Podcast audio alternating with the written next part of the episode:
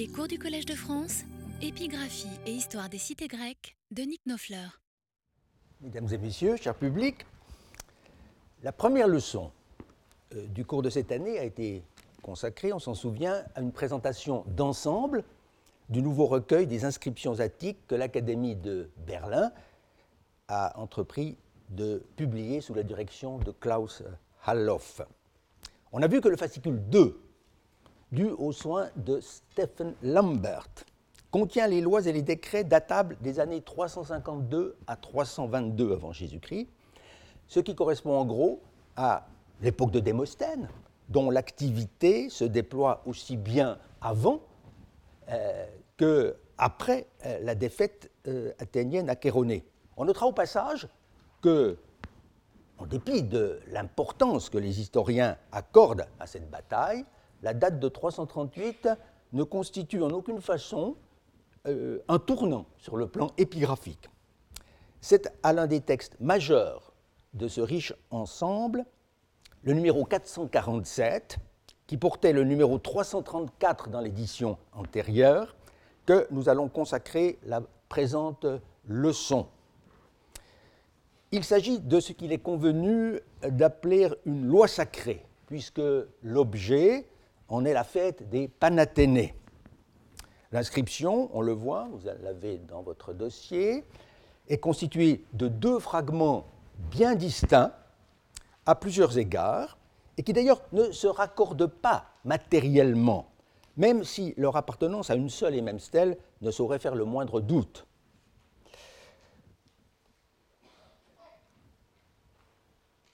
Pour des raisons qui tiennent d'ailleurs euh, aussi bien à la gravure qu'au Les deux morceaux n'ont pas la même notoriété, euh, ne serait-ce qu'en raison de la date de leur trouvaille. Le fragment inférieur, en effet, a été découvert par l'épigraphiste grec Pitakis dès 1842, près du pilier d'Atal, euh, lors d'une des premières explorations euh, de l'entrée de l'acropole. Dans l'Antiquité, la stèle devait se dresser tout près de là, entre les propylées euh, et les, euh, euh, dans la zone des sacrifices prescrits par l'inscription.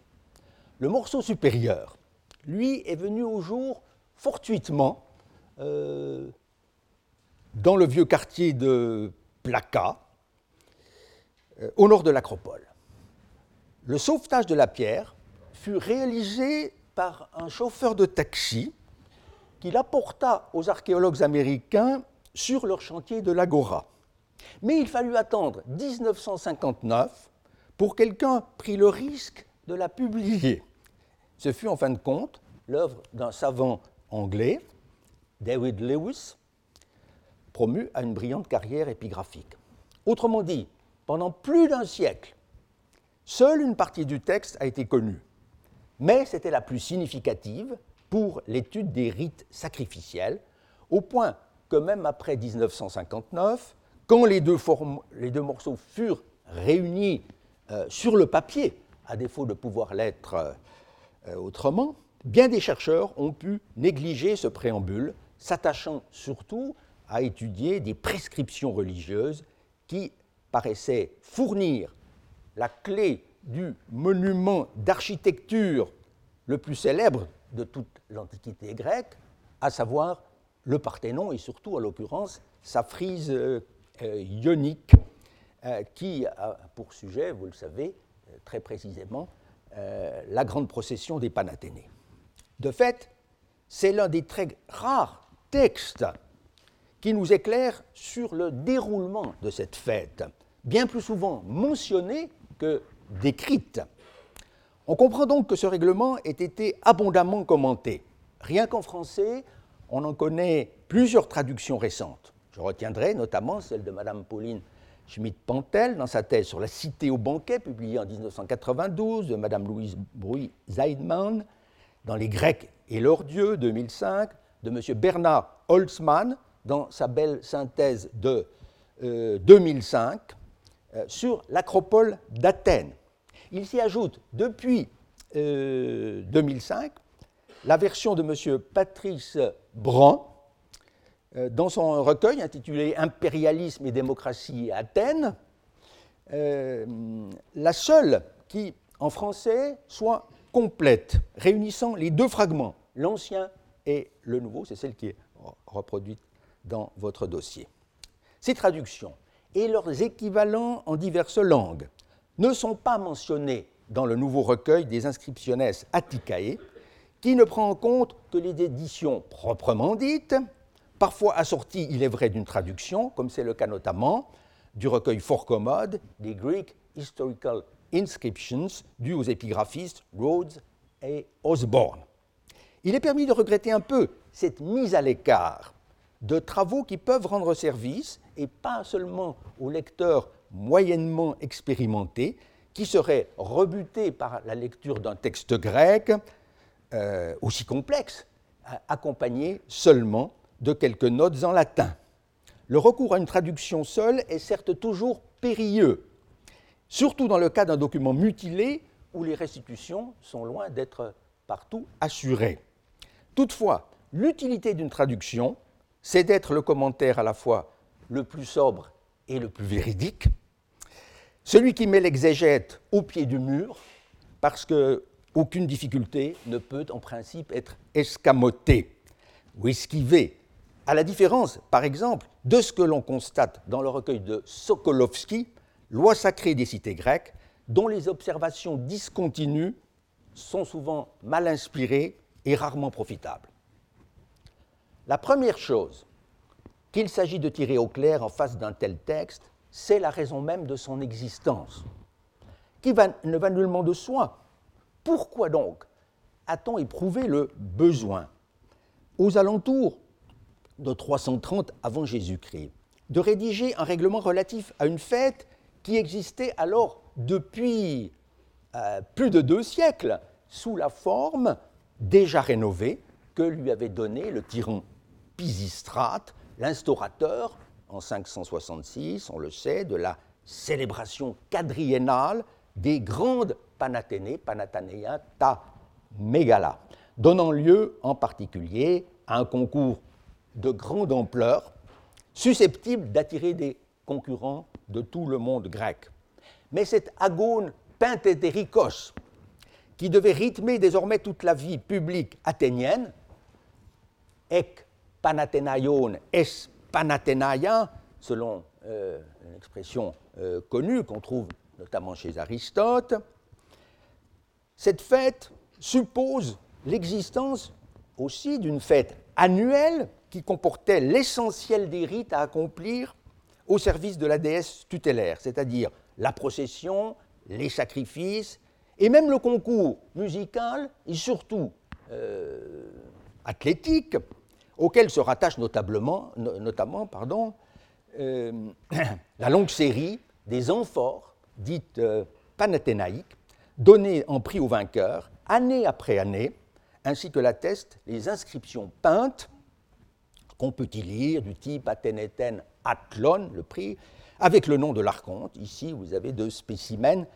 euh, trouvés assez récemment euh, à Érythrée et qui datent les deux des alentours de 360. Or, c'est précisément à ces petites Panathénées, Panathénaia ta mikra, que se rapporte notre inscription, qui les désigne également sous le nom de Panathénaia ta kat celle qui était célébrée chaque année. Ce qui, notons-le, met hors de doute que cette édition mineure avait bien et bien lieu tous les ans, y compris l'année des grandes Panathénées, donc au commencement de chaque nouveau cycle.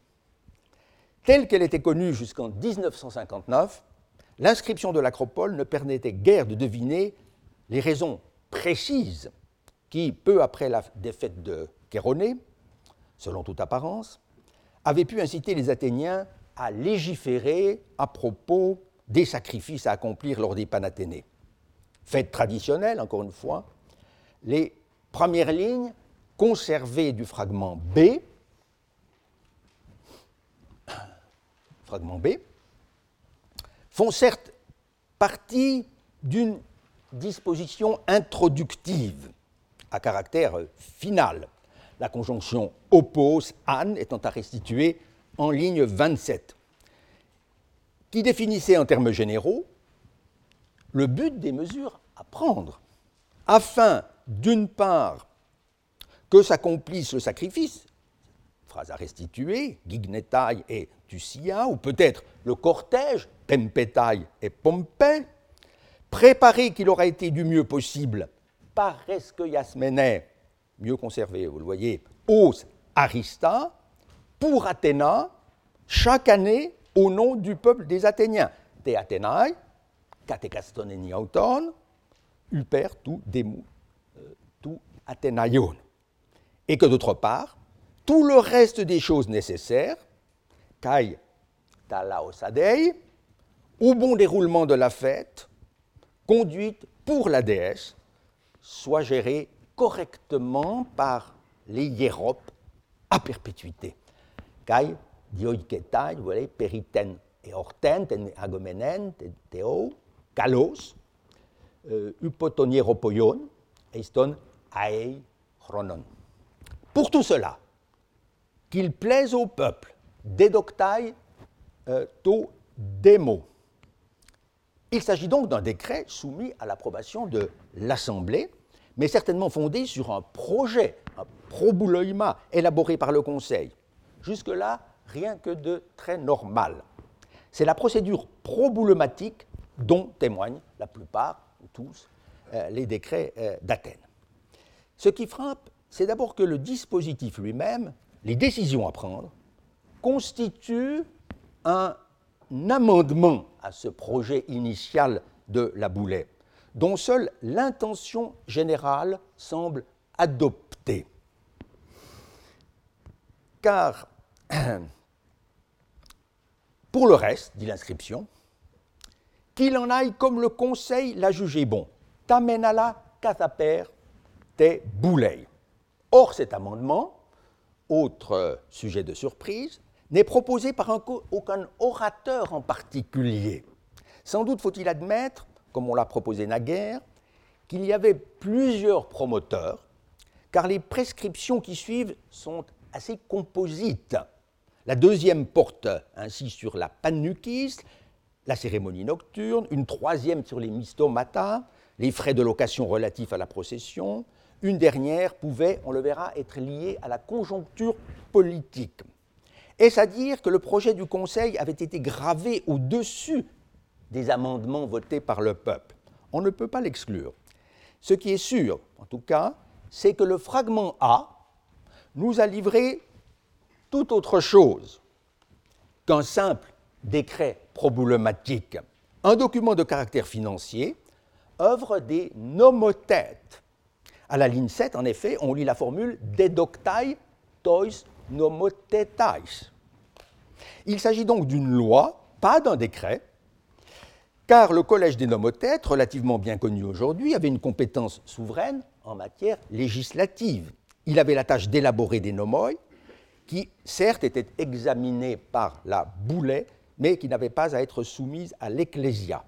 En l'occurrence, cette loi avait un rapport incontestable avec la fête des Panathénées, comme cela ressort du préambule aux lignes 3, 6 euh, notamment, et encore aux lignes 18, 19, afin que pour Athéna le sacrifice soit le plus beau possible lors des petites Panathénées, oppose ante Athéna tetusia et euh, pardon etusia os ei Panathénaiois tois microis, et puis euh, encore aussi une mention du revenu kai prosodos os pleiste. De fait, la loi avait pour objet de fixer un nouveau cadre légal au financement des sacrifices. Elle ne s'occupait pas de l'organisation de ceux-ci, chose qui était d'abord du ressort du Conseil des 500, après validation du projet financier, puis surtout de la compétence de l'Assemblée du peuple qui devait avoir un intérêt tout particulier à réglementer dans le détail le déroulement d'une fête aussi solennelle et populaire tout à la fois qu'étaient les Panathénées. D'où le nombre des amendements et leur ampleur inhabituelle. On se croit presque à l'Assemblée nationale. Telle était donc euh, la base sur laquelle a été fait le rapprochement entre les deux fragments. Trois choses ensuite sont venues prouver qu'ils appartenaient bel et bien à la même stèle. D'abord, l'ensemble des données matérielles, y compris surtout l'écriture, strictement identique d'un morceau à l'autre. Ensuite, le stoïkédon, c'est-à-dire le nombre de lettres à la ligne dans cette disposition strictement en fil. En effet, la restitution pleinement assurée des lignes 4 et 5 du fragment A montre que le lapicide avait disposé son texte sur 42 stoikoi, rangés. Or, c'est exactement ce même nombre de lettres à la ligne qu'avait pu établir un jeune savant danois, euh, euh Johannes Ludwig Hussing, en procurant en 1847, dans ses Inscriptiones Graecae inéditées, la première édition critique du fragment B, sommairement publié quelques années plus tôt par euh, l'inventeur lui-même. Ce résultat a été largement confirmé, puisque dans ce fragment, il y a au moins 25 lignes, vous pouvez le constater, qui sont restituées avec certitude selon un stoïchédon à 42 fils. Ce qui n'exclut pas d'ailleurs que, par exception, quelques lignes aient pu compter 43 lettres, car même dans les inscriptions attiques les plus soignées, il n'est pas rare qu'un iota soit gravé dans le même euh, stoikos qu'une autre lettre. Enfin, argument décisif, le fragment trouvé en 1959 fait mention à plusieurs reprises euh, euh, d'une location mystosis, ou quel que soit le mot employé selon les cas, de mystosis de la néa. Or, la néa apparaissait précisément dans le règlement religieux connu depuis 1842 et nulle part ailleurs, dans toute l'épigraphie attique, euh, comme source de financement pour l'achat des vaches à sacrifier durant la fête. Vous avez ligne 43, l'ancien fragment, ectes mistoseos tes neas, selon les modalités fixées par les euh, nomothètes. On a donc euh, affaire à un document tout à fait cohérent. C'est l'allocation de l'ANEA qui doit permettre de répondre au désir des Athéniens d'accroître l'éclat des petites panathénées par l'accomplissement de sacrifices en partie nouveaux.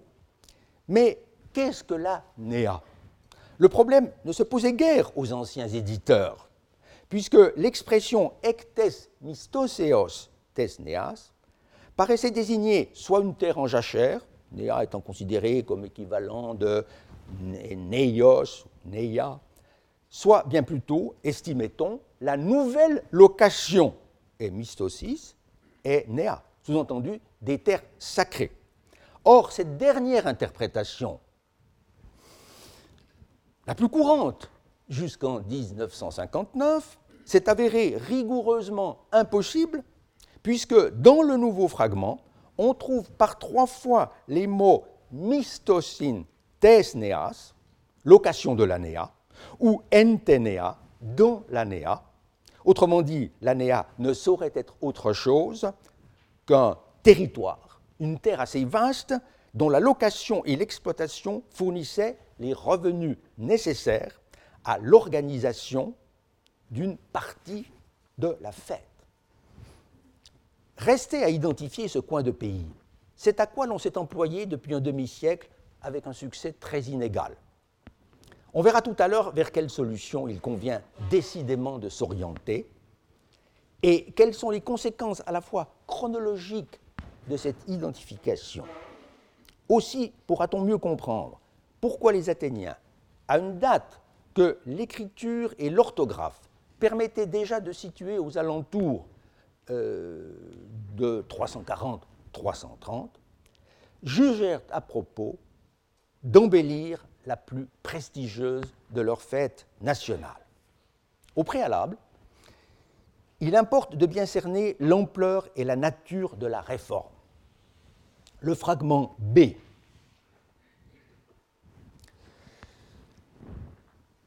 Fournissait déjà une indication très précieuse sur le montant alloué pour l'achat des bêtes à sacrifier. À deux reprises, en effet, il figure la somme de 41 mines d'argent, écrite en toutes lettres, apoton tetaraconta non kaites mias, lignes 42 et 49, soit 4100 drachmes, environ deux tiers de talent, provenant de la location de l'ANEA. Cette somme ne correspondait pas nécessairement au montant total des revenus tirés de l'ANEA, qui pouvaient être affectés à diverses dépenses. Dans le fragment A, il est du reste question d'un revenu prosodos de deux talents. Un peu plus donc. C'est au Conseil de la Cité, non pas aux nomothètes en amont, ni non plus au peuple en aval, qu'avait dû incomber le soin de fixer la somme dévolue à l'achat des vaches. Ce point devait constituer un élément essentiel des dispositions générales que le peuple avait reprises sans changement euh, dans le projet du Conseil. On relèvera du reste l'article défini devant le chiffre 41, apotone tetaraconta, etc. Ce sur quoi, en revanche, l'Assemblée tint à débattre, c'est de l'organisation même de la fête, de la procession en particulier, et surtout de la créanomia, de la répartition des viandes à l'issue des sacrifices, d'où encore une fois l'importance des amendements ajoutés au problème. Dans les décisions qui sont ajoutées ainsi par l'Assemblée du peuple, à partir de la ligne 34, euh, on a reconnu de longue date que se succédaient plusieurs séries de mesures concernant des moments bien distincts euh, de la célébration des Panathénées. Les préposés aux choses sacrées, les hiéropoioi, sont appelés d'abord à veiller à accomplir deux sacrifices strictement réglementés.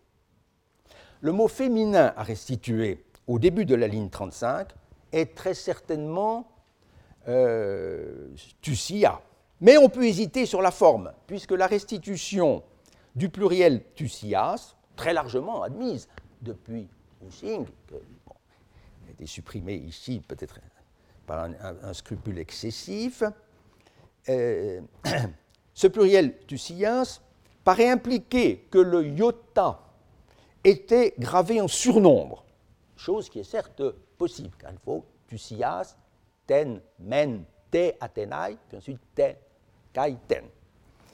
je me demande cependant si le mot duo, quoique précédé de l'article euh, au pluriel à la fin de la ligne précédente, n'aurait pas entraîné ce mot duo le duel donc plus court d'une lettre. Ce qui est sûr, c'est qu'il y avait à l'intermédiaire même de cette première série deux actes cultuels distincts, l'un pour Athéna Ugieia, l'autre sans spécification pour ce qui est de la divinité. On peut localiser très précisément euh, l'emplacement du premier, car une base d'Athéna Igieia a été retrouvée in situ au sortir des propylées, donc comptez donc de, sur la façade interne euh, des propylées. Et Pausanias, d'ailleurs, mentionne également ce, euh, culte.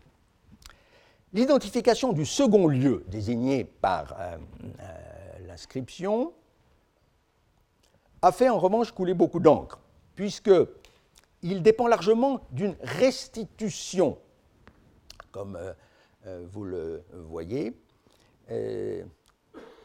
au début de la ligne 36. Depuis la fin du XIXe siècle, époque des fouilles de l'acropole, on restitue le plus souvent en toi archaïoi Néoi. Euh, ce temple ancien, temple ancien, Archaïos Néos, euh, étant celui qui, incendié par les Perses en 480, euh, a prolongé en quelque sorte son existence à côté ou en partie sur euh, les fondations de, de, Mais on a pu objecter à cette. Donc c'est ce bâtiment-ci. Oh, excusez-moi. Ce bâtiment-ci. On a pu objecter euh, à cette lecture qu'un temple n'est pas euh, le lieu idoine pour un sacrifice qui s'effectue normalement à l'air libre. Et le remplacement de Néoi par Hieroi, sanctuaire, entraînerait à nouveau une entorse au stoïkédon. Il ne saurait être question, en revanche, de revenir à la vieille restitution entoi areioi pagoi sur l'aréopage, qui ne résiste pas à l'examen, il faut rester sur l'acropole. Mais Stephen Lambert aurait pu peut-être faire état du supplément de S. Humphreys, entoi areforeioi, dans la cour des Aréphores, restitution qui, chose amusante, est retenue par Rhodes euh, Osborne dans leur traduction, mais non pas dans le texte grec. Situé à proximité de l'Erecteion, près justement de, l'angle des, des, propylées, euh, cette maison cour des Aréphores, lesquelles sont ces petites filles, des deux petites filles au service d'Athéna euh, en ce secteur, d'après Pausanias, aurait donc été en même temps un espace sacrificiel, ici, hein, euh, propre à l'accomplissement euh, du premier sacrifice. Quoi qu'il en soit de ce point de topographie sacrée, on constate que la loi se garde de toucher à ces rites-là, Il s'agit d'agir comme par le passé. Cataper protéron. On tient néanmoins à rappeler, voire à rectifier légèrement, le nombre des parts de viande à distribuer aux divers corps constitués. 5 au pritane, qui était 50. Un nombre indéterminé, sans doute 3 également, euh, sans doute 3, pardon, aux 9 archontes.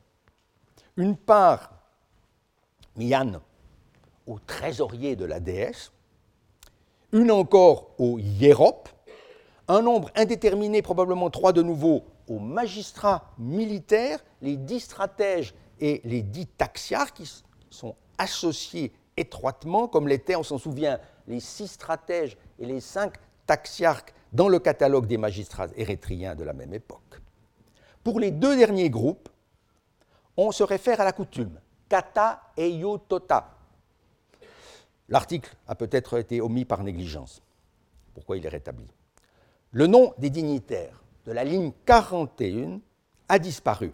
Mais il est certain que c'était des femmes, Kai Thais, les seules de cette liste, notons-le. Et il n'y a guère de raison de douter que c'étaient les canéphores, ou porteuses des paniers euh, sacrés. Mais qui sont les gens qui les précèdent? Tois Pompeusin, Tois Athénaios. Depuis Félix d'Urbach, dans une étude de 1932 contre, euh, sur le contre-léocrate de l'orateur Lycurgue, on traduit cela en français très généralement par les Athéniens ayant participé ou participant à la procession. Traduction pour le moins équivoque, car l'on n'a certainement pas affaire ici aux Athéniens qui s'associeraient spontanément, individuellement, à la Pompée. Ceux-là, en effet, qu'il ressort de la ligne suivante, n'auront à se partager que le reste des viandes, ta à la créa. Le Pompeus, lui, est quelqu'un de très différent. Il participe à la Pompée au titre de prêtre, de victimaire ou de musicien. Traduisons donc le mot par processionnaire. Processionnaire. Si le texte ajoute tois Athénaios, après tois Pompeusin, c'est qu'il y avait des processionnaires non citoyens, recrutés parfois à l'étranger, comme des euh, euh, thébains, et ceux-là n'avaient pas droit à la viande que se partageaient les seuls enfants d'Athéna. On notera qu'il n'est rien dit ici des bêtes sacrifiées ni du nombre des victimes ces, sacrifices-là. Cela fait une, euh, donc une grosse différence avec euh, la suite, où l'inscription définit les modalités d'acquisition par les hiéropes et les boonai, littéralement les acheteurs de bovins, des vaches à sacrifier à Athéna, Polyade. L'une d'elles devant être sélectionnée au terme d'un véritable concours de beauté, ecton calisteuson bon, pour être offerte à Athéna Nike sur le bastion de l'Acropole. Aussi admettons le plus souvent que les sacrifices dont il est question dans la première section précédaient, sur un mode mineur en quelque sorte, le grand sacrifice de son bovidé, l'hécatombe, l'hécatombe au sens donc, originel du, terme, qui a donné, on le sait, son nom au mois Hécatombaion, le mois attique des Panathénées précisément. Les bêtes à sacrifier lors de cette première phase auraient été bien moins nombreuses, et il pourrait dès lors s'agir des quatre bovidés et des quatre moutons dont l'image, en tout cas pour ici pour les moutons, euh, figure sur la frise nord euh, du Parthénon, où tout paraît être soumis, comme l'a montré encore assez récemment l'archéologue italien Luigi Beschi, au nombre de quatre. Celui Hein, encore ici pour les fameuses hydrophores. Euh, ce nombre 4, qui est celui des plus anciennes structures de la cité euh, athénienne, à savoir les quatre tribus ioniennes. Alors que c'est le nombre 10, euh, celui des nouvelles tribus, à partir de Clystène, qui structurent la frise sud. L'hécatombe serait donc le sacrifice auquel aboutissait la procession bovine, représentée justement sur la face sud euh, euh, de, la frise. Dans notre inscription, elle devrait être identifiée tout naturellement à la seconde série des sacrifices, ceux des bovidés, même si le nombre des bâches achetables grâce aux 4100 drachmes de l'ANEA ne saurait guère avoir été de 100 têtes, une soixantaine au maximum, compte tenu du prix d'une bête à cette époque. Un grand sacrifice, euh, très grand sacrifice tout de même. Cette identification, largement partagée, ne laisse pas d'être séduisante, mais elle a été contestée en 1992 par un chercheur anglo-saxon, Vincent Rosebach, qui a fait valoir contre elle le caractère novateur des dispositions prises par le décret. Constituant un des éléments les plus vénérables de la fête, l'hécatombe ne saurait, selon lui, avoir fait l'objet d'une réforme aussi importante. Dès lors, il faudrait renoncer à tout rapprochement entre la frise et l'inscription, qui sont effectivement d'époque et de nature euh, différentes.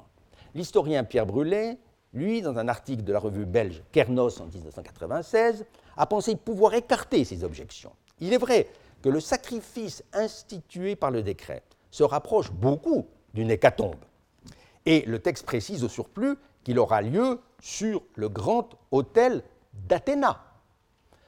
Euh, epito bomo tes Athénas to euh, megalo. D'autre part, on pourrait admettre que l'objet du décret était d'affecter à l'hécatombe une nouvelle source de revenus, les 41 mines d'argent pris sur l'allocation de l'ANEA. Parce que le financement traditionnel de cette partie-là, particulièrement coûteuse de la fête, se trouvait désormais compromis. En 338, la Ligue athénienne avait en effet été euh, dissoute par Philippe de Macédoine, de sorte qu'Athènes ne pouvait plus compter sur les contributions euh, de ses alliés, même si elle conservait encore quelques possessions insulaires. Il paraît difficile, en fin de compte, de trancher catégoriquement entre la lecture de Rosivac et celle de Brun. Du moins peut-on penser que les deux séries de Tussiaï, si clairement distinguées dans le décret, formaient à elles, deux tout l'ensemble des sacrifices accomplis à cette date lors des pénites panathénées, sans qu'il soit besoin d'imaginer encore une hécatombe dont rien n'aurait été dit. Ce qui frappe dans le second volet, c'est le caractère démocratique de la fête. Ici, le peuple ne se contente pas des restes, comme c'est le cas dans le premier volet. Une fois les portions euh, réparties entre les divers corps constitués, les citoyens ont pleinement part à la créanomia, au partage des viandes, qui aura lieu dans un endroit bien précis dont le nom était gravé au début de la ligne 51. Ce doit être le céramique, en kerameiko, supplément excellent, toujours admis depuis la première édition des Inscriptiones grecques, mais que Lambert croit devoir maintenant reléguer dans l'apparat, tout en le jugeant peut-être correct, fortassé recté, euh, sous prétexte que la restitution ento teatro qu'il propose serait théoriquement possible. Mais on se demande ce que viendrait faire ici le théâtre, alors que le céramique est parfaitement en situation, se trouvant à la fois au point de départ de la procession euh, des Panathénées, selon Thucydide, et un lieu bien adapté aux opérations de boucherie que nécessitait euh, la préparation de ce gigantesque banquet public. Mais comment procéder pour la répartition euh, des parts entre tant de citoyens rassemblés pour ce grand jour, en tout cas plusieurs milliers Une clause du décret traitait de ce point délicat. Et pratiquement, depuis toujours, cette clause a été, je crois, euh, comprise de travers. Il est prescrit aux lignes 52-53 que c'est pour chaque dème que l'on répartira les parts.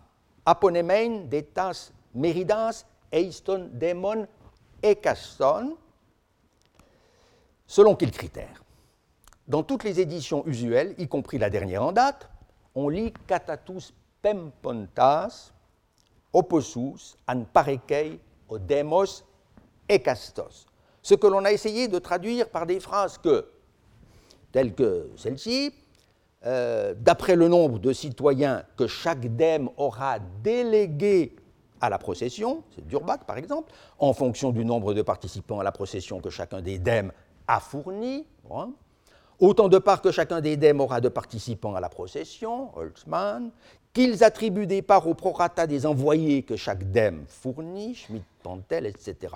On pourrait multiplier les exemples en d'autres langues, notamment en anglais. Mais si la distribution a un rapport euh, avec la procession, qui s'occupera de faire le décompte des participants de chaque dème? Quel sens au surplus pourrait avoir ce recensement catadémos puisque chaque citoyen recensé dans la procession aurait droit, fin de compte, à une part égale de viande. La difficulté la plus sérieuse, cependant, est d'ordre linguistique. Est-on réellement autorisé à traduire le participe actif pempontas par les participants ou les envoyés, euh, comme s'il y avait pompeyontas, qui participe, ou alors pempomenus L'historienne Pauline Schmidt-Pantel a certes eu le mérite, voici un quart de siècle, de s'interroger sur le sens de cette phrase, mais elle s'est perdue en conjecture et finalement euh, a opté pour la traduction que je viens de rappeler, qui suppose, elle aussi, quoique de façon peu claire, une participation à la procession. Mais le fait que la Pompée soit mentionnée, vous le voyez, ligne 44, juste avant le sacrifice des vaches, n'est pas, je pense, une raison pour la réintroduire ici puisqu'il a déjà été question plus haut des parts à distribuer euh, collectivement aux Pompeies et autres participants officiels à la procession.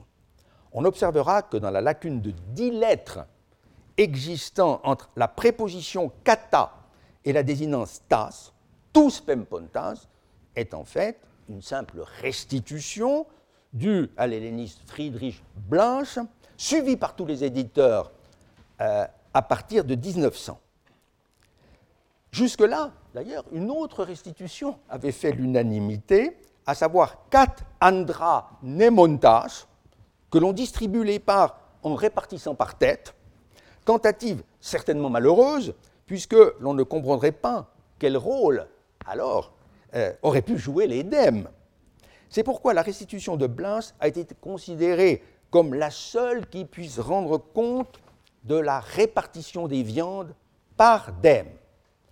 On voit ainsi, tout récemment encore, le grand spécialiste de la religion euh, grecque à Oxford, Robert Parker, qualifier ce supplément en note de virtuellement garanti par la gravure Stoikedon. Peu auparavant, c'est le même texte qu'avait adopté sans sourciller David Whitehead dans l'ouvrage de référence sur les dèmes attiques, Dèmes of Etika. Aujourd'hui, Stephen Lambert le tient, ce supplément, également pour assurer dans son édition. Mais rendons-lui justice sur un point, il signale dans l'apparat critique ce que ne faisaient pas ses devanciers, qu'en 1847, Houssing, donc l'un des premiers éditeurs, avait suggéré de restituer Catatus bouloitas, ce qui est parfaitement conforme à la gravure stoïkédone. Or, c'est exactement ce que je proposais, oserais-je vous le rappeler, en 2010 dans un premier séminaire d'épigraphie attique. Car il me paraissait dès alors clair que la répartition des mérides pour le grand festin des Panathénées était fondée sur un principe très simple, celui du nombre des représentants que chaque dème fournissait au conseil. Catatus bouloitas, opposus an parekei, fourni, odemos et castos. Mais pourquoi ce supplément lumineux a-t-il été ainsi mis sous le boisseau C'est que Hussing lui-même craignait d'être le jouet d'un rapprochement hasardeux, du fait qu'il avait publié aussi dans le même recueil, donc de 1847, un document où figurait euh, l'expression kataton bouloitan pour exprimer une clé de répartition euh, au sein de la Ligue étolienne en 200, 200 avant Jésus-Christ, à l'occasion d'un accord entre deux petites cités thessaliennes. Il avait donc présenté cette restitution avec réserve, grande réserve, car à l'époque où il écrivait, on ne savait pas encore si, dans le Conseil athénien, la délégation de 50 bouleux par tribu tenait compte du chiffre de la population de chacun des dèmes composant ces dix tribus. Or, la chose ne fait plus aucun doute depuis longtemps. On ne comprend donc décidément pas que Lambert ait pu donner la préférence à la restitution traditionnelle aux dépens d'une lecture qui fournit non seulement la clé de ce passage, mais illustre bien au-delà la façon dont se déroulaient les distributions publiques, les, créanomiailles, dans l'Athènes démocratique. En effet, une fois effectué le prélèvement des parts réservées au personnel du culte, toute la viande du sacrifice devait être découpée en, 500 parts, et ainsi, par exemple, le gros dème d'Acarne euh, en touchait 21 euh, ou 22, autant qu'il avait de représentants au Conseil, tandis que d'autres en recevaient moins, voire une seule, dans le cas de tout petits euh, Rien n'était donc plus simple. On se trouve ainsi devant le premier cas explicite d'application à une cérémonie religieuse euh, du système représentatif instauré par la Boulet, euh, pour la Boulet pardon, par Clisthène le réformateur. Il faut maintenant en venir à la question de la date de cette loi si intéressante sur les petites panathénées. À cet égard, le fragment publié en 1959 avait apporté d'emblée des éléments permettant de confirmer l'estimation chronologique à laquelle on était parvenu dès la fin du XIXe siècle.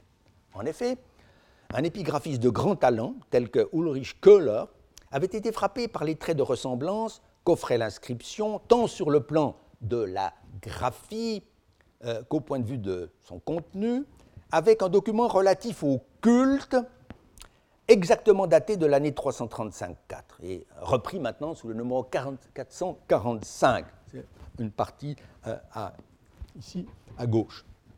Que le graveur soit le même, c'est ce qu'ont euh, confirmé depuis les travaux de Stephen Tracy, attribuant euh, euh, à ce lapicide anonyme une, série importante de documents publics des années 340 à 320 environ. D'autre part, la loi sur les petites panathénées a paru s'inspirer du même esprit de rénovation des cultes civiques que celui qui animait le législateur lycurgue, au témoignage de la tradition littéraire et de quelques décrets proposés par lui.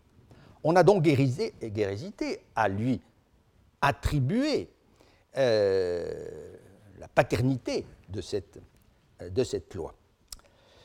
Le moins que l'on puisse dire, c'est que la publication du nouveau fragment n'a pas ébranlé cette euh, hypothèse raisonnable. En effet, on voit maintenant que si le promoteur de la loi était en réalité Aristonikos, fils d'Aristoteles de Marathon, ce personnage était certainement parmi les plus proches collègues de Lycurgue.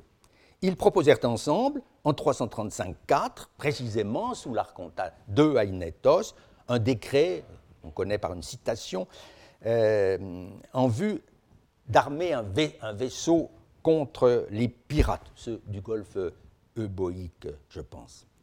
On sait par ailleurs que ce patriote fut assassiné ou conduit au suicide, comme Démosthène lui-même d'ailleurs, sur l'ordre du régent euh, Antipatros, au lendemain de la guerre Lamiaque. Donc, la loi est en tout cas euh, antérieure à 322. Il s'en est fallu de peu, de très peu, que le nouveau fragment nous fournisse euh, le nom même de l'archonte sous lequel elle fut proposée, ce qui aurait mis évidemment fin définitivement à toutes les supputations chronologiques. On voit en effet qu'à la ligne 2, le mot archontos est presque entièrement conservé. Mais dans son édition, Stephen Lambert, vous le voyez aussi, a manifestement voulu décourager toute tentative pour retrouver, ne serait-ce qu'à titre d'hypothèse, le nom disparu de cet archonte. Il a fait imprimer des tirets et, non pas des points représentant, donc les points auraient représenté chacun une lettre. C'est que dans cet intitulé, les lettres ne sont pas gravées stoikédon en fil, euh, mais elles sont de caractères plus, euh, des caractères plus grands. Pourtant, on voit bien par son commentaire et surtout dans un article antérieurement publié que le nombre des lettres manquantes se laisse déterminer assez exactement. D'abord, il faut nécessairement introduire au début la préposition épi, avec archontos, sous sa forme pleine et où est l'idée. D'autre part, il est de bonne méthode de supposer que les lettres de cet intitulé étaient, du début à la fin, disposées euh, avec un intervalle très régulier. De fait, dans l'édition Princeps de Lewis, euh, cet épigraphiste avait calculé que le nom devait avoir compté neuf ou dix lettres au maximum. Et cette induction a été reprise par euh, d'autres plus tard, y compris par Rhodes et Osborne encore en 2006. Y renoncer maintenant ne me paraît pas constituer un progrès, d'autant moins que l'on peut aboutir à une solution qui, historiquement parlant, présente de grands avantages.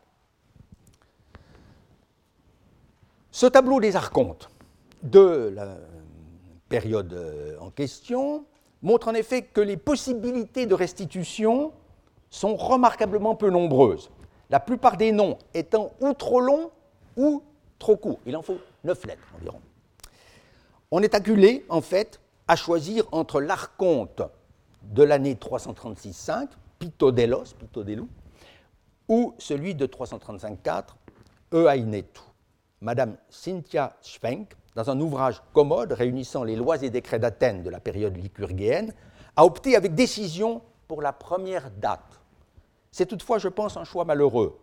Du reste, Stephen Lambert ne semble pas l'approuver non plus, puisqu'il adopte la fourchette temporelle 335, non pas 336, 330. Mais chose curieuse, il ne s'est pas vraiment expliqué sur la raison qui l'a amené à tenir l'année 335 pour la date la plus haute possible de la loi sur les petites panathénées. Or, si l'on prend en considération euh, quelques travaux antérieurs et les siens propres, on découvre assez aisément cette raison laissée curieusement dans l'ombre. Ce qui va nous éclairer, c'est la question de l'anéa. On a vu que ce nom apparaissait déjà une fois dans le grand fragment anciennement connu, ectes mistoseos tes neas. Mais il n'avait pratiquement suscité aucun commentaire avant la publication du nouveau fragment de 1959, qui montrait que l'on avait nécessairement affaire, on l'a dit, à un territoire d'une certaine étendue, dont la location procurait les revenus nécessaires à l'accroissement de la fête. Certes, il y a toujours quelques divergences d'opinion sur l'identification de cette terre. Stephen Lambert, en 2012, résume la situation par ces mots Ager, vel novalis Lewis, vel Europius brevi ante occupatus Robert, vel extra Atticam situs, avec renvoi à des articles de Langdon et Hansen. Je doute pourtant que l'épigraphiste britannique ait rendu grand service aux usagers de son corpus en leur laissant ainsi le choix du parti à prendre. Car si le premier éditeur, David Lewis, a rappelé, faute de mieux, que Enéa pouvait éventuellement être l'équivalent de Enéos, la terre laissée en jachère, il n'a nullement approuvé cette interprétation, qui de fait n'est guère plausible, puisqu'il n'y a aucune vraisemblance que l'allocation d'une terre laissée en jachère ait fait l'objet d'une loi pour financer une fête publique. Il aurait été indispensable, à tout le moins, de localiser dans le texte une jachère aussi rentable, infiniment plus intéressante, est la suggestion de Louis Robert, qui, au lendemain de l'édition Princeps de 1900, en 1960, proposa de reconnaître dans la NEA un territoire nouvellement acquis, une NEA Hora, euh, qui ne serait autre que l'Europie donnée aux Athéniens en cadeau en 338, pensait-on alors, par le roi Philippe de Macédoine. Cette brillante exégèse n'a pas détourné d'autres érudits de chercher la solution bien loin euh, de l'Attique. Mais il est étrange à la vérité euh, que les tentatives de Langdon en 1987 et de Hansen euh, en 1989 encombre encore le commentaire du nouveau corpus, puisque Lambert lui-même, dans un article de 2006, avait laissé voir le caractère foncièrement invraisemblable de leur identification respective, soit avec un chapelet d'îlots nouvellement émergés au large de l'île de, euh, Lesbos, pardon, qui aurait été appelé Néaï, d'après Pline, soit avec une partie de l'île d'Alonaise près de euh, Lemnos dont l'appartenance à Athènes euh, est tout ce qu'il y a de plus euh, douteuse. Comment les Athéniens auraient-ils pu être assez téméraires pour penser que les revenus euh, de possession insulaires, aussi aléatoires, allaient pouvoir financer durablement la plus prestigieuse de leurs fêtes Bref, le nouvel éditeur aurait été mieux inspiré de dire à ses lecteurs que la solution de Robert était jusqu'à nouvel avis infiniment supérieure. En fait, la seule objection sérieuse que l'on ait pu lui adresser s'avère à l'examen de bien faible portée. On s'est étonné en effet euh, que l'on ait pu désigner sous l'appellation Néa euh, un territoire qui portait de longue date le nom de Oropia, terre d'Oropos. En réalité, il est parfaitement compréhensible qu'au moment de mettre la main sur ce territoire, qui avait fait l'objet de tant de disputes durant tout le IVe siècle, les Athéniens aient jugé préférable, euh, pour ne pas provoquer inutilement la colère de leurs voisins de Béotie et de B, de faire usage d'un nom moins chargé d'histoire. Et cela se comprend d'autant mieux qu'il est désormais établi que cette mainmise athénienne sur l'Europie fut réalisée non pas en 338 par les soins de Philippe, comme tout le monde l'avait pensé, mais seulement en 335, grâce à Alexandre. Lambert lui-même a été parmi les premiers à accepter euh, cette chronologie nouvelle que j'ai proposée euh, voici une quinzaine euh, d'années pour l'histoire européenne, et il en fait état dans d'autres parties de son, de son recueil, notamment sous le numéro 338. C'est même précisément la raison pour laquelle il adopte en fait une datation postérieure à 335 pour la loi sur les petites panathéées.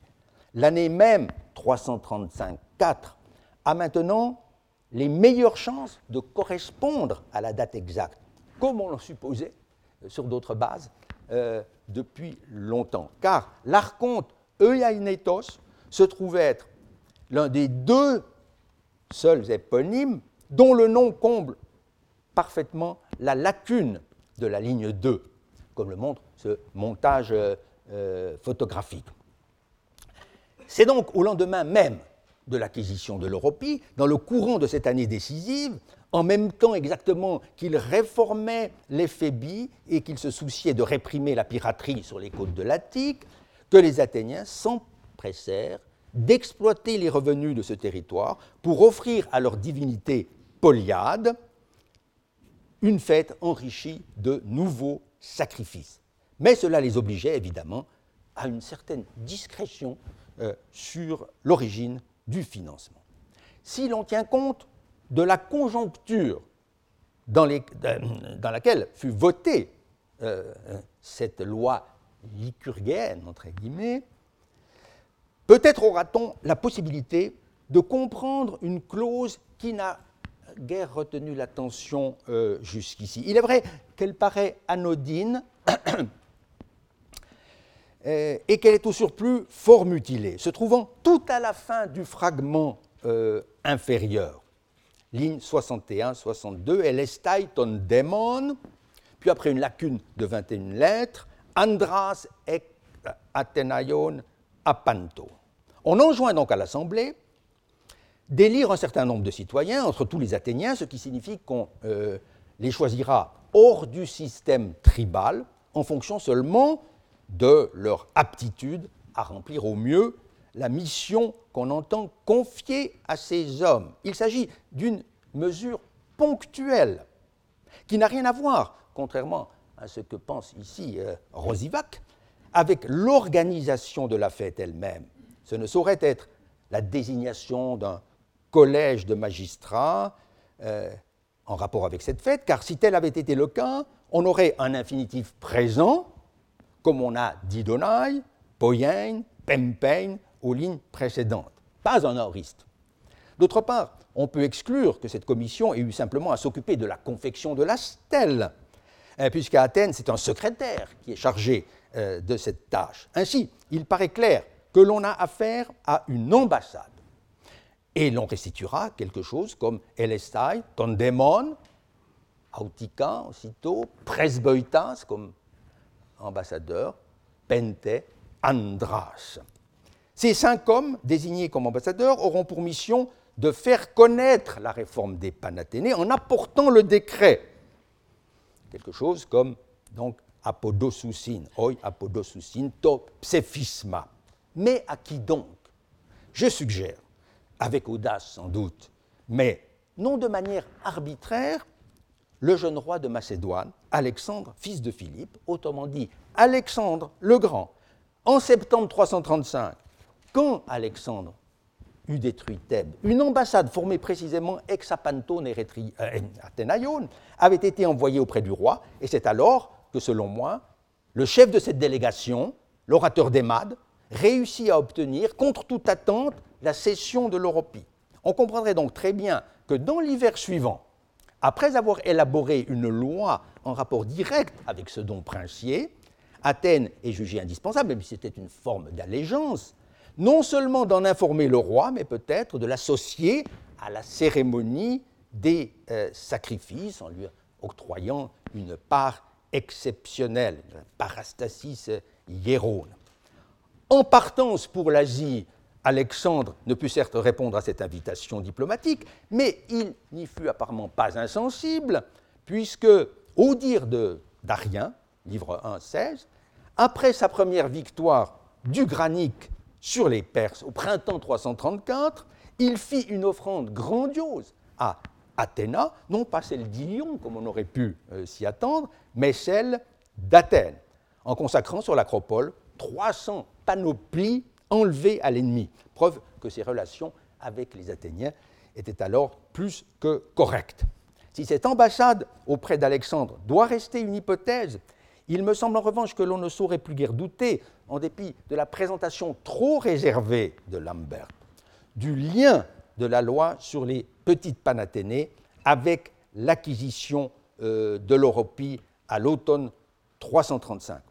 On relèvera d'ailleurs que l'éditeur anglais lui-même laisse entendre dans son commentaire qu'il est disposé à l'admettre.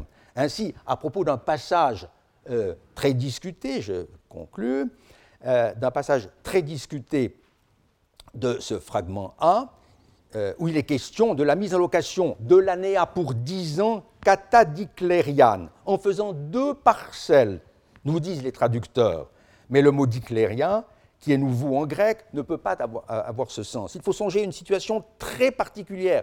Dans un article récent, j'ai suggéré que catadiclériane signifiait en réalité par l'eau de deux cléroïs et que cette subdivision remarquable faisait écho au partage des collines de l'Europie tel qu'il avait été opéré après la mainmise athénienne de 335 entre les dix tribus, celles-ci ont été euh, pour l'occasion associées deux à deux, sundur genomenai, comme le précise l'orateur Hypéride, de sorte que chaque parcelle se trouvait ainsi théoriquement constituée de deux cléroïs.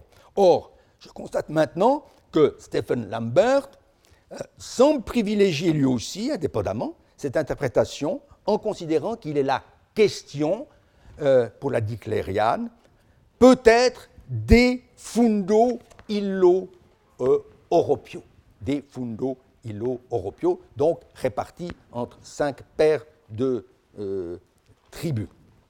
On pourrait trouver, je vais m'arrêter, dans ce fragment A d'autres indices que la terre exploitée, la Néa, était bel et bien cette oropie euh, boisée et dont on exploitait certainement les forêts, en particulier la euh, euh, résine. Bref, dans cet environnement de, c'est dans cet environnement de forestier, d'exploitation d'une terre riche, que semble s'expliquer le mieux les clauses financières si malencontreusement mutilé, de la loi sur les petites panathénées, votée, je pense, dans l'euphorie de la récupération de l'Europie à l'automne 335.